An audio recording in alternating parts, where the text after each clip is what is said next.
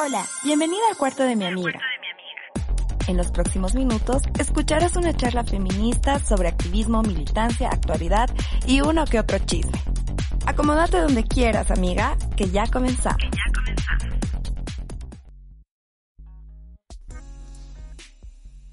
¿Qué tal amigas, amigos, amigas que nos escuchan? Ahora me toca darles la bienvenida al podcast. Mi nombre es Fabiana y bueno, decirles que se viene un capítulo súper interesante en el que estaremos hablando acerca de los mitos del amor romántico junto a una invitada especial de la que también estaremos conociendo más acerca de su cuarto, sus cachivaches y de su historia. Pero por el momento saludemos, ¿no? ¿Cómo están chicas? Hola, hola a todos los que nos están escuchando. Yo soy Maíta, ya me conocen y bienvenidos a otro capítulo más del el cuarto de mi amiga. Hola chicas, hola chicos, estamos una vez más acompañándoles y estamos con una invitada muy especial y contentas de estarles dando, bueno, están contentas de estar una vez más con ustedes en este nuestro cuarto podcast del cuarto de mi amiga. Sí, ya estamos en el cuarto del cuarto. Y bueno, comentarles que en este cuarto episodio también estamos ya aprendiendo mejor cómo es que se hace un podcast para que puedan escucharlo bien y todo. Y así es que tenemos musiquita de fondo original que ha sido compuesta especialmente para que puedan escucharlo aquí, ¿no? Las gracias a nuestro amigo Nacho Rocha que, que lo hizo posible. Sí, gracias Nacho. Buenísimo, muchas gracias. Lindo aporte. Y ya es hora de presentar a nuestra invitada. Ella es Denise Mostajo. Es una amiga muy cercana que también es activista feminista, egresada de la carrera de sociología y también es parte de algunas organizaciones como la Red de Líderes para la Democracia y el Desarrollo y también la organización Nado Humano Mensajero. Ella nos vendrá hablando acerca de los mitos del amor romántico, así que quédense atentos porque vamos a estar reflexionando un poco acerca de, de nuestras vidas, de nuestros vínculos amorosos. Pero por ahora, ¿cómo estás Denise? Bienvenida al cuarto de mi amiga. Hola chicas, ¿cómo están? Hola a todas y todos los que nos están escuchando. Bueno, para mí es un placer poder estar aquí compartiendo con ustedes. Eh, bueno, las conozco personalmente casi todas, menos Azule, pero igual he escuchado bastante ya de los dos programas anteriores. Y gracias por el espacio, ¿no? Gracias por poder eh, invitarme a ser parte de esta iniciativa tan bonita. Súper, Denise. Eh, qué bueno tenerte. Es, eh, es de verdad para nosotros un honor compartir con vos, escucharte que nos hables de un tema muy importante también, ¿no? Contanos, Denise, ¿cómo estás pasando esta cuarentena? Dentro de tus actividades, eh, cuál es tu visión, cuáles son tus proyectos durante esta cuarentena, qué te estás dedicando y cómo estás eh, llevando a cabo tu activismo también como feminista dentro de esta cuarentena. Eh, bueno, creo que para empezar tengo que empezar diciendo que para mí ha sido muy complicado el tema de la cuarentena porque yo soy una persona que casi nunca, nunca está en su casa, ¿no? Entonces, bueno, creo que las primeras semanas son las más difíciles, las más complicadas, las de extrañar así, salir aunque sea a caminar, a moverte, a respirar el aire, ¿no? Y no estar encerrada en cuatro paredes. Pero creo que ahora ya le estoy sobrellevando, creo que de alguna manera te obliga como que a a desarrollar nuevos mecanismos, nuevas formas de, de, cómo estar, de cómo vivir, de cómo aprender, de cómo relacionarte incluso. Y estoy en eso, estoy aprendiendo ahí de manera online, eh, estoy estoy siendo parte de algunos cursos, eh, igual de algunos foros a los que me han invitado, ¿no? Y justamente relacionado a este tema del activismo, eh, bueno, que relativamente hace poco en realidad yo me considero como activista, activista, ¿no? Porque eh, creo que antes llevaba el feminismo como algo más teórico, pero eh, estoy siendo parte de algunos foros eh, a los que me han invitado, de algunas charlas para hablar justamente de la situación de la mujer en esta cuarentena, ¿no? Y de todo lo que, las complicaciones que estamos sufriendo desde el ser mujer también nosotras. Sí, me encanta cómo se ha estado sobrellevando esta época, ¿no? Eh, muchos se preguntan, dicen, ay, ¿y qué están haciendo las feministas ahora? Y Y no es que estamos brillando por nuestra ausencia, ¿no? Nosotros estamos aprovechando de conectarnos, también aprovechando las redes, aprovechando el internet. Y es súper importante, ¿no? Te hemos estado viendo en, en el foro feminista que hubo confinadas, en otras charlas. Así que has estado súper activa en ese sentido, ¿no, Denise? Sí, sí, de hecho he estado participando justamente con bajo la lógica esta de eh, no quedarnos calladas, ¿no? O sea, el hecho de que eh, estemos encerradas en nuestro espacio, en nuestra casa, eh, no debería significar como que ponerle un alto o no sé, a, nuestro activismo, ¿no? Entonces, a mí me pareció genial, por ejemplo, esto del foro feminista boliviano y para las personas que no han podido escucharlos, tal vez las participaciones de todas las, las, chicas han sido geniales, que puedan entrar a la página de las niñas malcriadas y poder ver eh, todos los videos que están ahí. Y realmente es justamente este tema también de ocupar eh, los espacios, ¿no? O sea, de, darle el debate, dar la, la pelea, la lucha ahí en los espacios también que ahora estamos utilizando, ¿no? Que es, mucha gente está como que muy pegada a las redes sociales por el tema de, la cuarentena y demás, entonces aprovechar estos espacios también para eh, decir, ¿no? Lo que pensamos, decir lo que sentimos desde... Visibilizarnos, eh, visibilizarnos, ¿no? De, de, esa forma. Ha sido muy rico lo que ha habido con las niñas malcriadas. Eh, pucha, no, realmente todas las intervenciones han sido buenísimas. Yo he quedado con ganas de, de, de, seguir la lucha así bien fuerte, ¿no?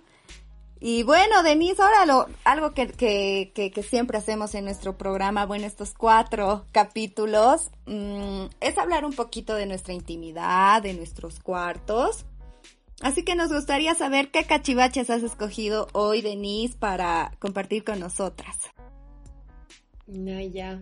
Eh, bueno, mi cuarto no es tan privado que se diga, porque para empezar no tengo como una chapa, entonces es, un poco complicado el tema de la privacidad aquí en mi casa y encontrar un espacio personal para ti sola que es tan necesario, ¿no? Pero eh, sí tengo algunas cositas aquí en mi cuarto que son muy importantes para mí, ¿no? Y dentro de esas cosas, por ejemplo, eh, tengo una, una latita así de unicornio que me la han regalado hace algún tiempo. Eh, y bueno, ahí guardo muchas cosas que me parecen importantes o que tienen que estar ahí, que tal vez, no sé, no tienen un sitio propio, pero están como que ahí para, para que las vea de vez en cuando, ¿no? Y he, he escogido así tres cositas, que bueno, la primera, bueno, las he ordenado por orden cronológico, además. ya. sí, ya, voy a decir los años. No, mentira, no me acuerdo ya. bueno, la primera es eh, un parchecito así que dice antifascistas, ¿no? Y hay unas mujeres que están ahí como que con los puñitos levantados ahí.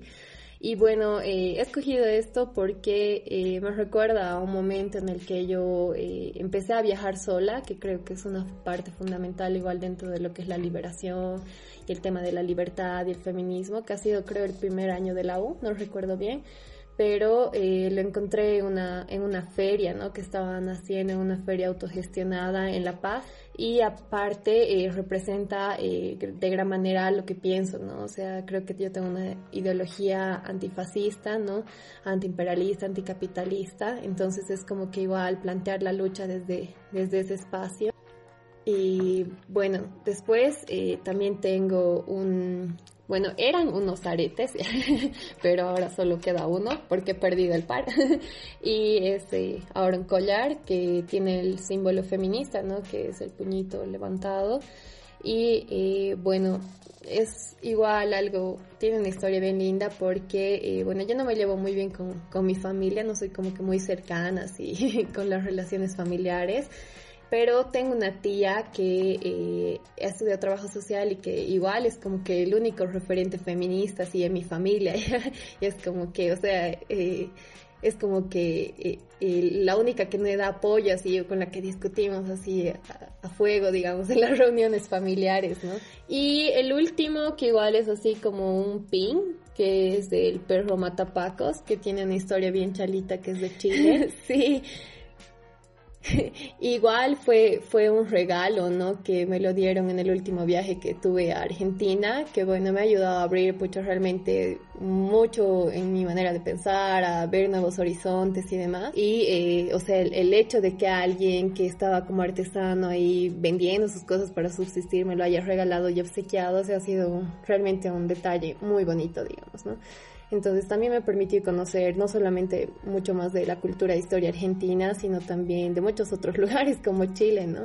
Fue un viaje bastante bonito y que lo recuerdo realmente con, con mucho Estos recuerdos deben ser algo rico para, para repensar y para, para poder em, tal vez subsistir en este tiempo de, de encierro, de cuarentena, donde como queda un poco incierto pensar cuándo vamos a poder volver a, salir, a abrazarnos, a viajar, a, a las ferias, a, charlar con otra gente.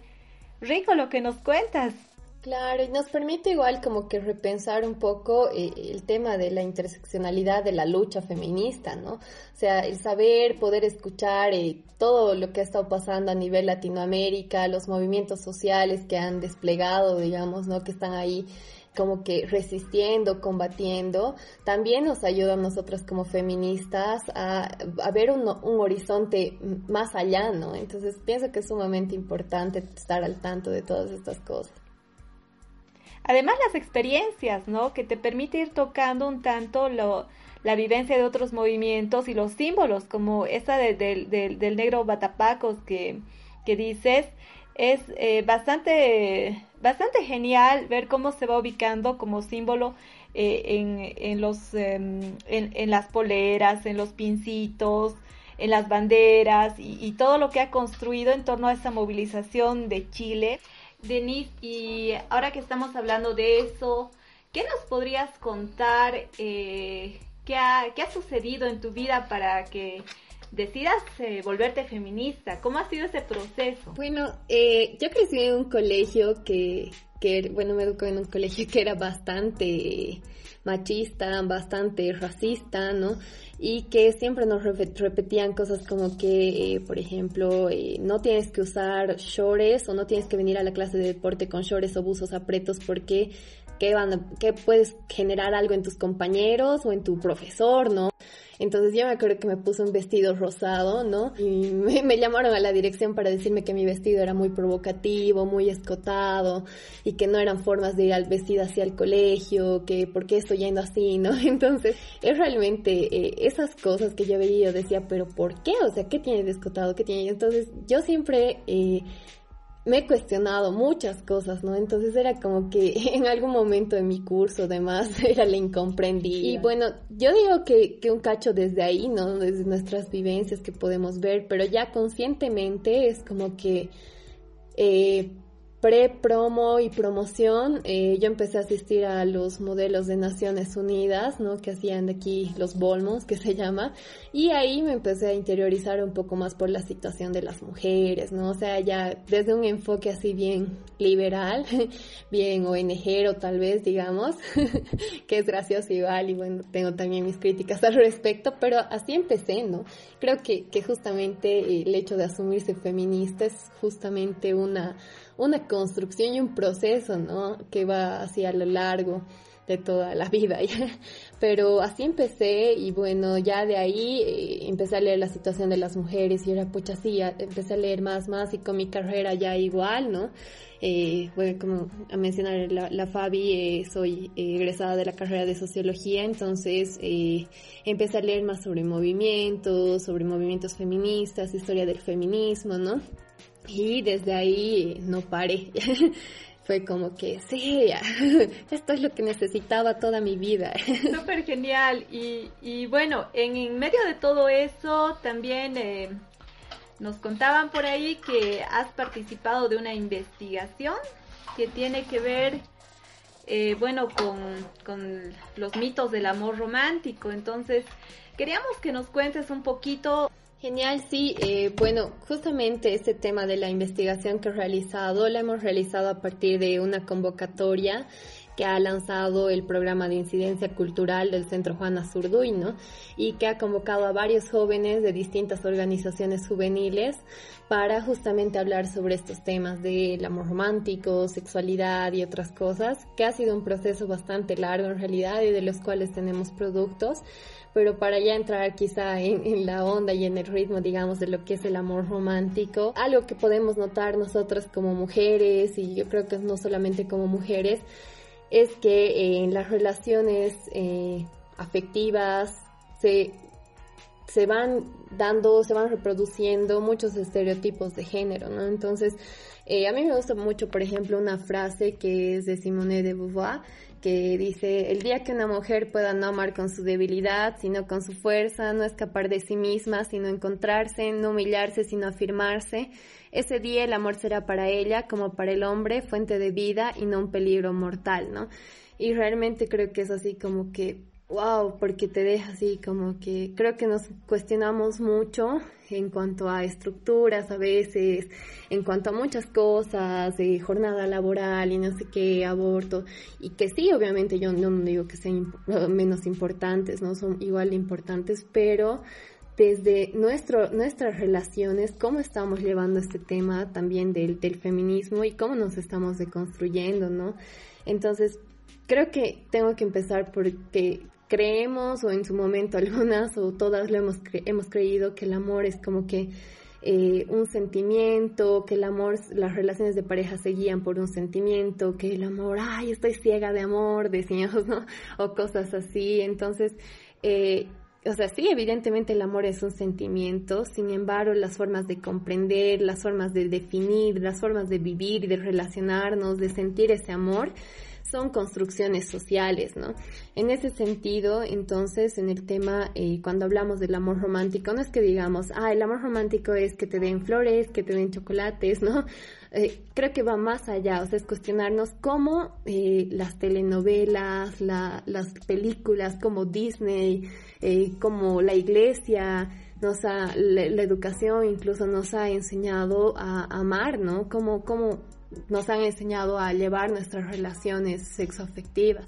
Eh, además que, que, el tema del amor, eh, muy, muy aparte de ser solamente un sentimiento y lo que decía relacionado a ser una construcción social, también es un orden eh, que forma una estructura social, ¿no? Entonces, con esto que digo, que por ejemplo forma, forma estructuras sociales como por ejemplo la familia, ¿no? La familia, el matrimonio, entonces crean esta idea eh, de que el amor debería culminar en un matrimonio, el amor debería culminar en tener tu esposo y tus hijitos. Aquí creo que se desata también esto de la heteronorma, ¿no? Como principio del amor romántico, porque es difícil encontrar, por ejemplo, en la industria del cine, de las novelas, eh, historias de amor romántico, entre comillas, que, tengan que ver con personas que no sean del sexo opuesto, ¿no? Por lo general vemos mujer, hombre, hombre, mujer y, también súper hegemónicos estos hermosos, flacos, delgados, blancos. Claro, eh, bueno, cuando decimos mitos justamente nos referimos a este tema de que es algo que... Eh, no es real, ¿no? O sea, eso es un mito, algo que nos han hecho creer que es real, pero que en realidad no, no es real. Entonces, cómo vivimos nuestras relaciones eh, están basadas supuestamente en que el amor significa, ya poniendo ejemplos, digamos, el amor significa que yo tengo que darlo todo por mi pareja, porque si no, no la amo, o él no me ama a mí, ¿no? O ella, no sé no me ama. Entonces, son estas creencias que tenemos donde justamente eh, nos, va, nos va haciendo daño y de alguna manera normalizamos y justificamos la violencia, ¿no? Y creo que es sumamente importante hablar sobre estos mitos del amor romántico porque eh, la violencia, los feminicidios no son un hecho que aparece y, ya, ¿no? Es como que le mató. O sea, siempre hay algo detrás. Ah, la mató porque, porque la pegaba, pero antes le controlaba las salidas y antes cuando eran novios, no sé, tal cosa, ¿no? Es como que hay que visibilizar que siempre hay una construcción eh, anterior, ¿no? De todas esas pequeñas cositas que nosotros normalizamos y que en realidad son violencia es toda una cultura mediática, una cultura que viene de parte de las instituciones sociales, que nos dice justamente eh, los roles, ¿no? Determina los roles de una mujer que debe ser abnegada en el matrimonio, que debería dar todo por su esposo y por sus hijos, una mujer que eh, es sensible y que los hombres no hablan de, los, de sus sentimientos, ¿no? Entonces son todas estas creencias de lo que supuestamente es el amor, pero que en realidad no es amor, sino que está manejado por eh, preceptos de dominación, de control eh, y, de sumisión, ¿no? Hacia un varón generalmente, digamos. Pero además lo que señalas me parece súper importante, que es un pie, es una, una apertura hacia ir tolerando violencias cada vez más eh, profundas, más sistemáticas que van a desembocar en feminicidios y es algo que mm, generalmente no asociamos. No pensamos que estos mitos del amor romántico nos van a ir arrastrando poco a poco, es como que nos hubiéramos amarrado una, unas piedras y nos botamos con cadenas hasta el fondo del mar y nos vamos dejando arrastrar. Entonces, me parece bien importante lo que indicas. Este asunto del amor romántico es un punto nodal para poder ir repensando hacia dónde va la violencia hacia las mujeres y desde dónde nos agarran, porque es una trampa, ¿no?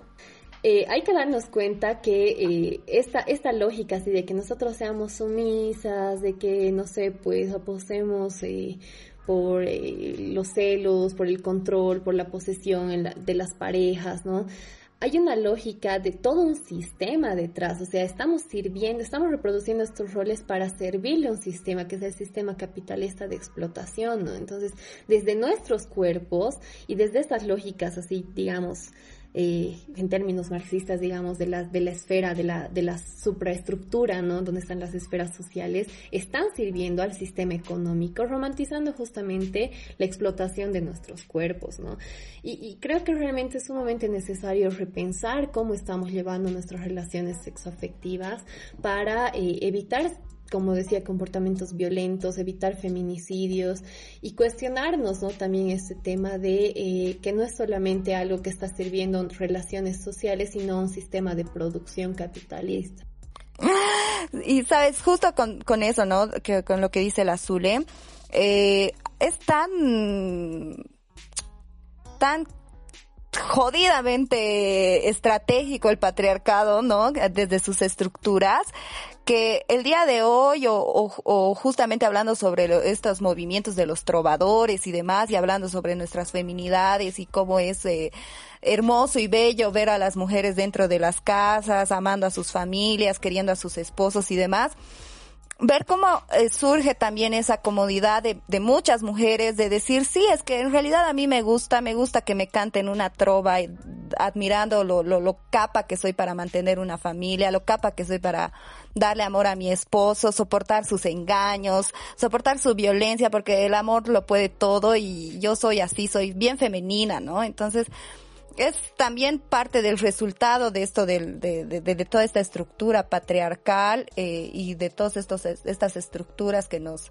llevan pues a, a creérnoslas, qué es lo que quiere el patriarcado, qué es lo que ha buscado siempre este sistema, ¿no? Que nosotras sintamos que estamos dentro de un espacio cómodo, qué es lo que queremos y qué es lo que realmente nos hace, nos hace sentir felices, es, es, es lo que buscamos. Sí, Sí, es justamente eh, glorificar esta imagen de la mujer como, como la abnegada y todas estas cuestiones, ¿no? Entonces, eh, bueno, hablando ya un poquito de lo que ha sido eh, la investigación que hemos realizado justamente en todo este proceso, que ha sido un doble proceso, ¿no? Porque primero ha sido como que eh, un proceso interno de ver realmente cómo nosotros estábamos manejando nuestras relaciones. Eh, hemos trabajado en base a eh, cuatro mitos que hemos considerado como los que más importantes y más se repetí y los que más se repetían. Y ya entrando un poco en lo que han sido estos mitos, es por ejemplo, el primero era el mito de la creencia del alma gemela, ¿no? La media naranja, el alma gemela, la persona que está destinada para vos es esta creencia eh, del amor como un sentimiento, como algo que ya está predestinado, como algo que ya está dado, algo que está predeterminado, y no entender el amor como algo que se construye, ¿no? Entonces, es como que no sé quién será, pero en algún momento hay alguien que está esperando por mí, o esta, esta tendencia igual de, o creencia del hilo rojo, ¿no? Sí, estas creencias así son antiquísimas, ¿no? Nos vienen desde Platón, yo me acuerdo que en colegio nos hicieron leer este libro, El, el banquete de Platón, donde pucha vez hacía a flor de piel todos los todos estos mitos del amor romántico hablados por, filósofos con, palabras extrañas y todo.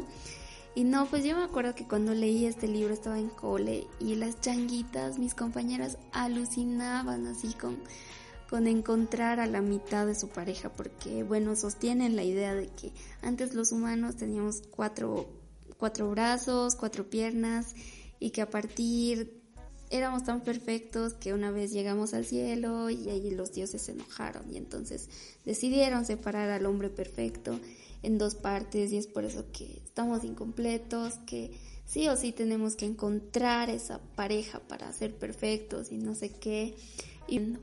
Y, bueno, al caso, ¿qué es lo que encontraron aquí en la ciudad de Sucre? Yo te hablo que esto de, de leer el libro de los mitos del amor romántico para fantasear era pues hace, hace más de cinco años, pero quisiera saber qué han encontrado aquí. Este, esta investigación es fresca, fue el año pasado, ¿no? Hemos hecho esta investigación a través de grupos focales con eh, distinta población de jóvenes, ¿no? Hemos trabajado con gente de colegio, gente de la universidad, eh, personas incluso de la Academia de Policías, ¿no? Que estén dentro de los rangos de 17, 17 a 28 años.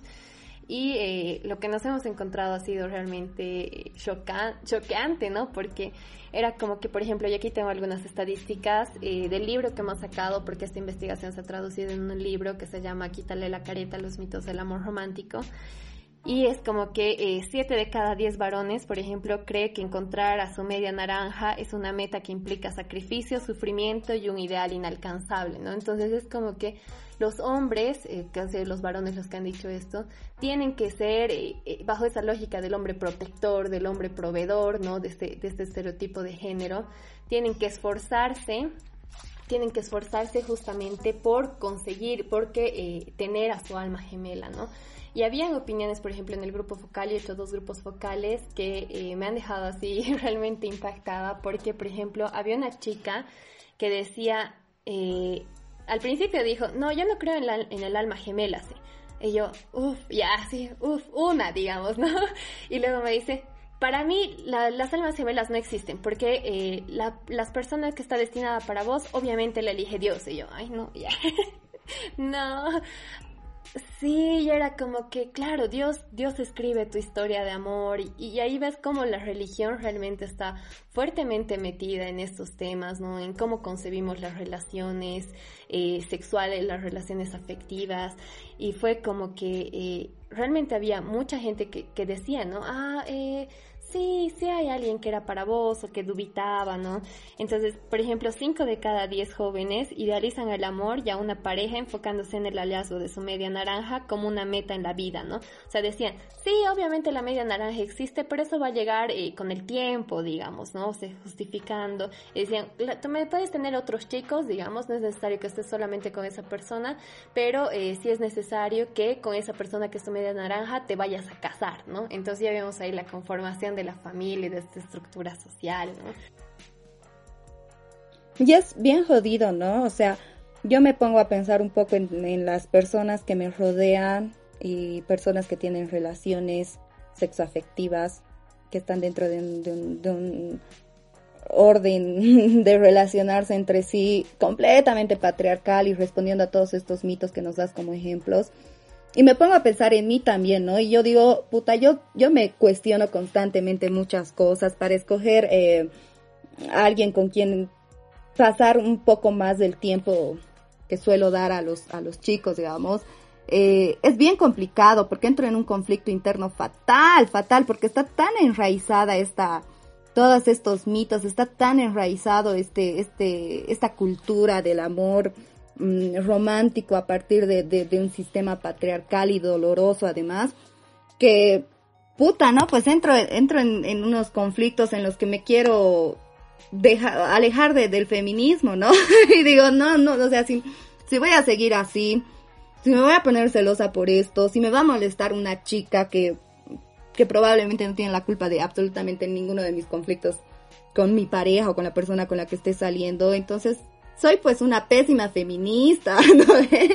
Eh, o sea, llego a ese, a ese, a ese, a ese conflicto. Entonces me pongo a pensar, acá debe ser súper cómodo, ¿no? Sentarte y decir, ya bueno, si el amor es dolor, que venga, si el amor es infidelidad y yo lo supero, que venga.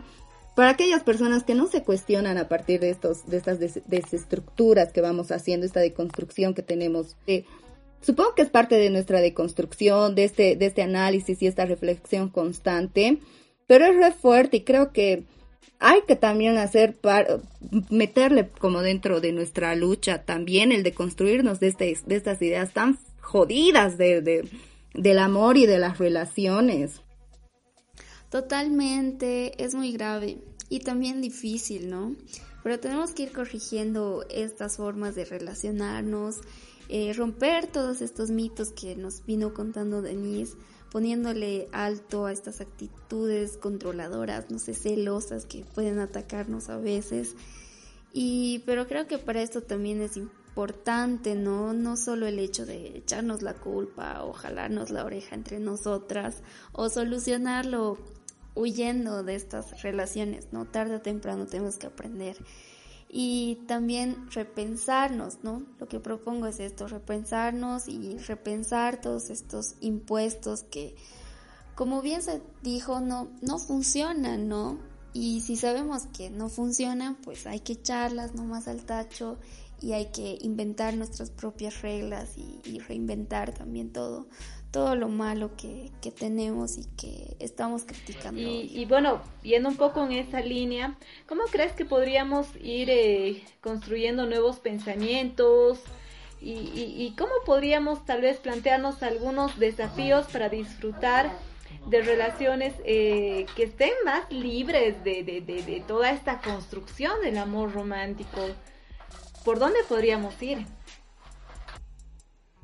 Uy, bueno, yo la verdad es que eh, en todo este proceso, que creo que es un proceso de deconstrucción, eh, hay más preguntas que respuestas, ¿no? Y es eh, cuestionarte muchas cosas, ¿no? Entonces creo que hay que apostar por, por el cuidado sexoafectivo mutuo, ¿no? Cuidar a la otra persona, cuidarte a ti misma, eh, creo que realmente no hay un manual de cómo deberíamos amar, ¿no? Pero para mí el amor debería ser compañerismo, debería ser ayuda mutua, debería ser libertad, ¿no? Y planteado, sí, planteado bajo, bajo términos que no sean de posesión y de control, ¿no? Y creo que es un constante reflexionar sobre nuestros actos, ¿no? es como que, pucha, eh, eventualmente creo que vamos a seguir reproduciendo muchas cosas, pero la clave creo que está en decir, pucha, he hecho esto, ¿por qué lo he hecho, no? A ver, ¿será que me estoy remitiendo a lógicas de posesión, digamos, no? ¿Por qué me ha molestado, no sé, que tal persona le haya dado like a alguien, no? O cosas así. Entonces creo que es como que eh, repensar, como digo, reflexionar y empezar viendo el amor no como un sentimiento solamente, sino como una decisión, no como una construcción que obviamente tiene que ser entre dos personas y, eso, o sea, la idea es que la otra persona también esté como que encaminada a, alejarse un cacho de estos mitos del amor romántico, ¿no? Exactamente, y a mí me parece súper genial como desde el feminismo podemos cuestionar tantas cosas, ¿no? Y de hecho he escuchado muchas personas y he leído en comentarios decir que ay las mujeres feministas ya se están metiendo con el amor romántico, que, que sean felices, que dejen de molestar, que, que son el Grinch del amor y no sé qué. Y bueno, sí tienen más o menos la razón, somos el Grinch del amor romántico, ¿no? Y fundamentadas en esta frase de que lo personal es político, es que interviene también en nosotros el, el cuestionar las, las relaciones personales y nuestros vínculos sexoafectivos, ¿no? Porque querramos o no, sí, sí responden a estructuras políticas, ¿no? De, dominación del hombre por sobre la mujer, de del condicionamiento y muchas cosas más, ¿no? Que hemos venido explicando. Y bueno, en nuestro afán de despolitizar también nuestras relaciones es que cuestionamos este amor romántico y sugerimos intentar cosas nuevas, ¿no? Que sí funcionen y bueno, a este respecto también me parece una acción charla que podemos tomar el dejar de consumir, ¿no? Este tipo de, de cosas que nos venden, canciones súper románticas que nos hablen de, de morir de amor, de, no poder superar parejas, de obligar a personas a estar junto a nosotros o, o las películas, ¿no? porque sabemos que si dejamos de consumir estas cosas ya no las producen tanto y pueden abrirse también a, más opciones en las que se deje de reproducir estos estereotipos de con mitos del amor romántico. Sí, creo que este tema es sumamente importante porque estamos, como, como dices Fabi, eh, replagiados de todo esto, ¿no? O sea, yo, por ejemplo, y creo que, no sé si a todos nos ha pasado, es como que pasa algo en una relación o algo y te deprimes y así meta ponerle canciones tristes, ¿no? ve? Así como que, sin ti me voy a morir y no sé qué cosas y que así.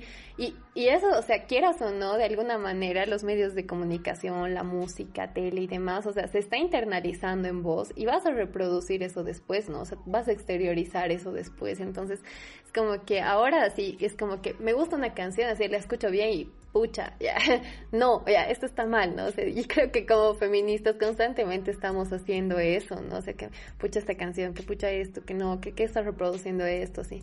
Entonces es como que pensar desde todos los lados y todo este bombardeo ahí que nos está metiendo estas ideas, estos estereotipos, no sé, tratar de dejarlos a un lado, ¿no? Apostar por, por otro tipo de contenido tal vez.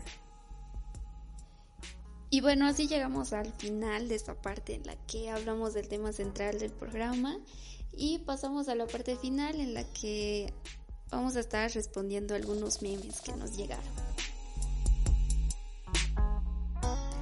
A ver, el primero que nos llega es este y en la imagen se ve una heladera y en la parte superior hay como un cuadrito apegado en el que dice empleada del mes y está la foto de una chica y el comentario dice para continuar motivada. ¿Qué les parece? Eh, sí, bueno, la verdad es que yo he visto este meme creo que en dos versiones, o sea, una en la que digamos era como, o sea, desde uno mismo, ¿no? O sea, como que la foto de, de un chico, chica, digamos, y que decía eh, para, para continuar motivada o bueno, ya que es todo lo que hago en, es todo lo que he hecho en mi cuarentena o algo así, ¿no? Algunos comentarios, pero creo que sí, en su mayoría es como que eh, este tema de exaltar el trabajo doméstico, ¿no? Y ponerlo como gratificación, digamos, eh, ese comentario, ¿no? Para continuar eh, motivada, digamos, ¿no? Para que lo sigas haciendo, bien mamita, lo estás haciendo, ¿no? Y creo que reforzar justamente este tema de, de roles de género, de, de, de, darle a la mujer este trabajo doméstico, este ámbito privado, como algo que lo hace bien eh, ella, ¿no? O sea, que lo hace bien la mujer porque por su naturaleza, por ser mujer, puede hacerlo mejor que el hombre, ¿no? Y además este es un meme que lo comparten eh, chicos jóvenes o señores que tienen a la esposa en la casa, que comparten todo el tiempo, ay, que, me que mi esposa me ha cocinado estito que teli, no sé qué, y después se mandan estos memecitos, ¿no? Para, como para que Mm, decirnos que las mujeres estamos eh, durante esta cuarentena manteniendo nuestros, nuestro rol establecido de ser amas de casa, de servir al varón y bueno, a cambio nos dan este premio bonito que es una foto nuestra en la heladera. Y bueno, esto también viene de, yo creo que lo publican hombres que creen que refuerzan de esta forma su masculinidad, ¿no? Ninguneando el, el, el aporte que hacen las mujeres y reducirlo a, a, los, a los quehaceres del hogar, ¿no? Y bueno, de esto me surge una pregunta. Bueno, si es tu empleada, amigo, eh, si es tu empleada del mes, dime cuánto le pagas. Ajá, ahí tendría que haber una reflexión, ¿no? Así ya, ya que dices empleada del mes, cuánto le pagas y, y qué vos no le vas a dar porque es tu empleada del mes, ¿no? Y, así. Bueno, vamos al segundo meme antes de renegar más sobre, sobre esto.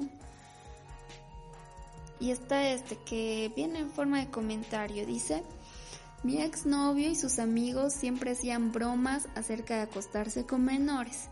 Muchos años después me enteré que él consume pornografía infantil. Las bromas naturalizan ciertos comportamientos que pueden ser muy dañinos para otras personas, es hora de que nos demos cuenta del peso que tienen nuestras palabras. Totalmente de acuerdo, amigas. ¿Ustedes qué dicen?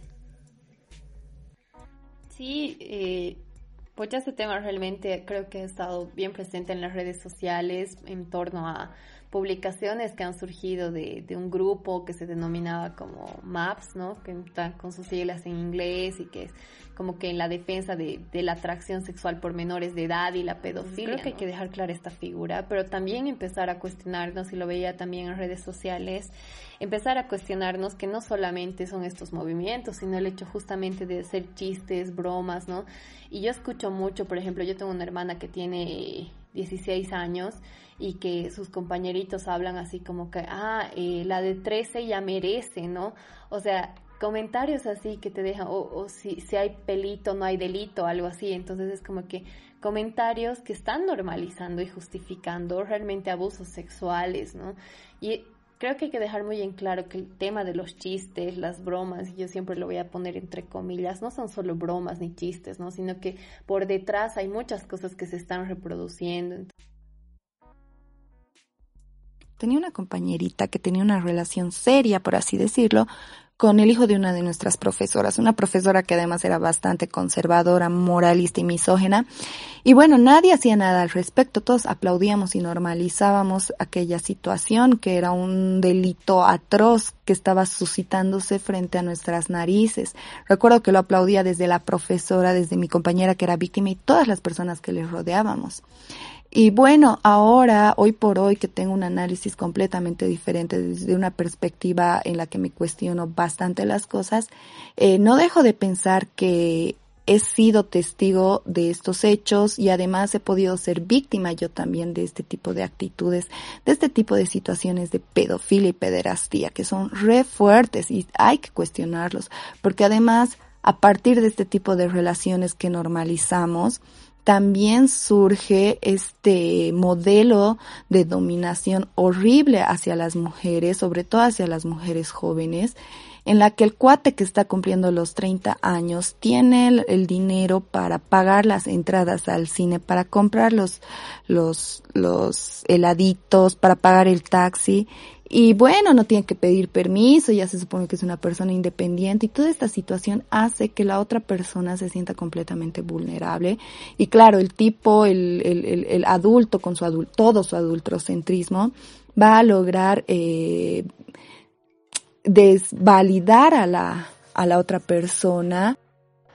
Y bueno, para cerrar tenemos una última imagen en el que aparece María Galindo y dice, soy defensora de las mujeres, pero si son más exitosas que yo, las insultaré y las llamaré prostitutas. Yo creo que esto ocurre con las, con, eh, con este sector, con este grupo dentro de nuestras sociedades que habla, que lee, que, que escucha a partir de, de, una posición de privilegios y además de comodidad, en la que no, no, no hay un interés mínimo en hacer una lectura eh, concisa, una lectura crítica a lo que manifiesta cualquier movimiento, ¿no? Opositor, mm, sobre todo a este, al gobierno o a lo que a ellos les, les, les parece cómodo y, bueno, lo más, lo más eh, saludable, ¿no? Por así decirlo. O sea, creo que está muy implícito también este tema, y que lo he visto en muchos comentarios de la, de la sororidad, ¿no? O es como que, ¡Ah! una mujer criticando a otra mujer, ¿dónde está la sororidad, no? Así es como que, amigo, no tienes ni idea de lo que significa sororidad, o sea, no hables, digamos, ¿no? O sea, y creer bajo esta lógica del tema de, de la no sé, no quiero llamarlo romantización porque creo que está muy usado, pero, o sea, creer que la sororidad es el hecho de que tú no vas a decir nada y vas a consentir muchas cosas que haga una mujer por el solo hecho de ser mujer, ¿no? Y la vas a apoyar porque es una mujer. Entonces, el hecho de la sororidad creo que no quita para nada eh, el tema de que tú puedas discutir, debatir, plantear, denunciar muchas cosas que también las realizan mujeres, ¿no? Creo que estos memes responden sobre todo a eso, ¿no? Al, odio, a la bronca, a la impotencia. Eh, y, van a remitirse sobre todo al desprestigio, al tratar de desprestigiarnos y, atribuir frases que no, eh, no identifican el discurso que están manejando estas mujeres, en el caso de, este meme, esta figura pública feminista que es, que es la María, que está siendo sumamente valiente.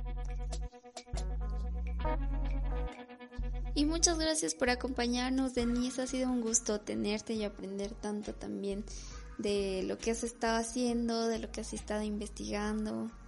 Muchas gracias y estamos muy felices de haberte tenido aquí. No, gracias chicas, más bien a ustedes por la invitación. Realmente algo que me gusta mucho es poder compartir con otras personas, poder escucharles.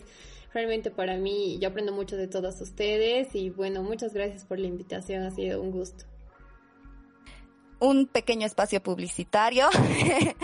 Eh, les cuento que el cuarto de, de mi amiga está lanzando una pequeña campaña para ayudar un poquito a las mujeres eh, privadas de libertad en el penal de San Roque. Estamos tratando de eh, hacerles una pequeña bolsita, una pequeña canasta con todo lo que son eh, materiales o bueno, productos de cuidado personal. Así que Todas las personas que nos quieran colaborar pueden comunicarse a través de las redes sociales que tenemos, el Facebook, el Instagram, o también a nuestros números que están eh, en, eh, en, un pequeño artecito que tenemos en, la, en, Facebook y en Instagram para poder colaborar. Esto es aquí en Sucre y bueno, encantadas de, de, de, de poder ayudar y de que ustedes formen parte de esta campañita. Y bueno, esto no se olviden también a seguir nuestras redes sociales en Facebook estamos con el cuarto de mi amiga podcast y en Instagram también nos encuentran con el nombre del cuarto de mi amiga. Seguidito. Muy bien, muchas gracias y vamos a estar hasta la siguiente semana charlando y compartiendo desde el cuarto de otra amiga nuestra, aquí desde Sucre o desde el, desde el lugar que podamos eh, encontrar estas sororidades y estos diálogos bien bonitos que les traemos desde el cuarto de mi amiga.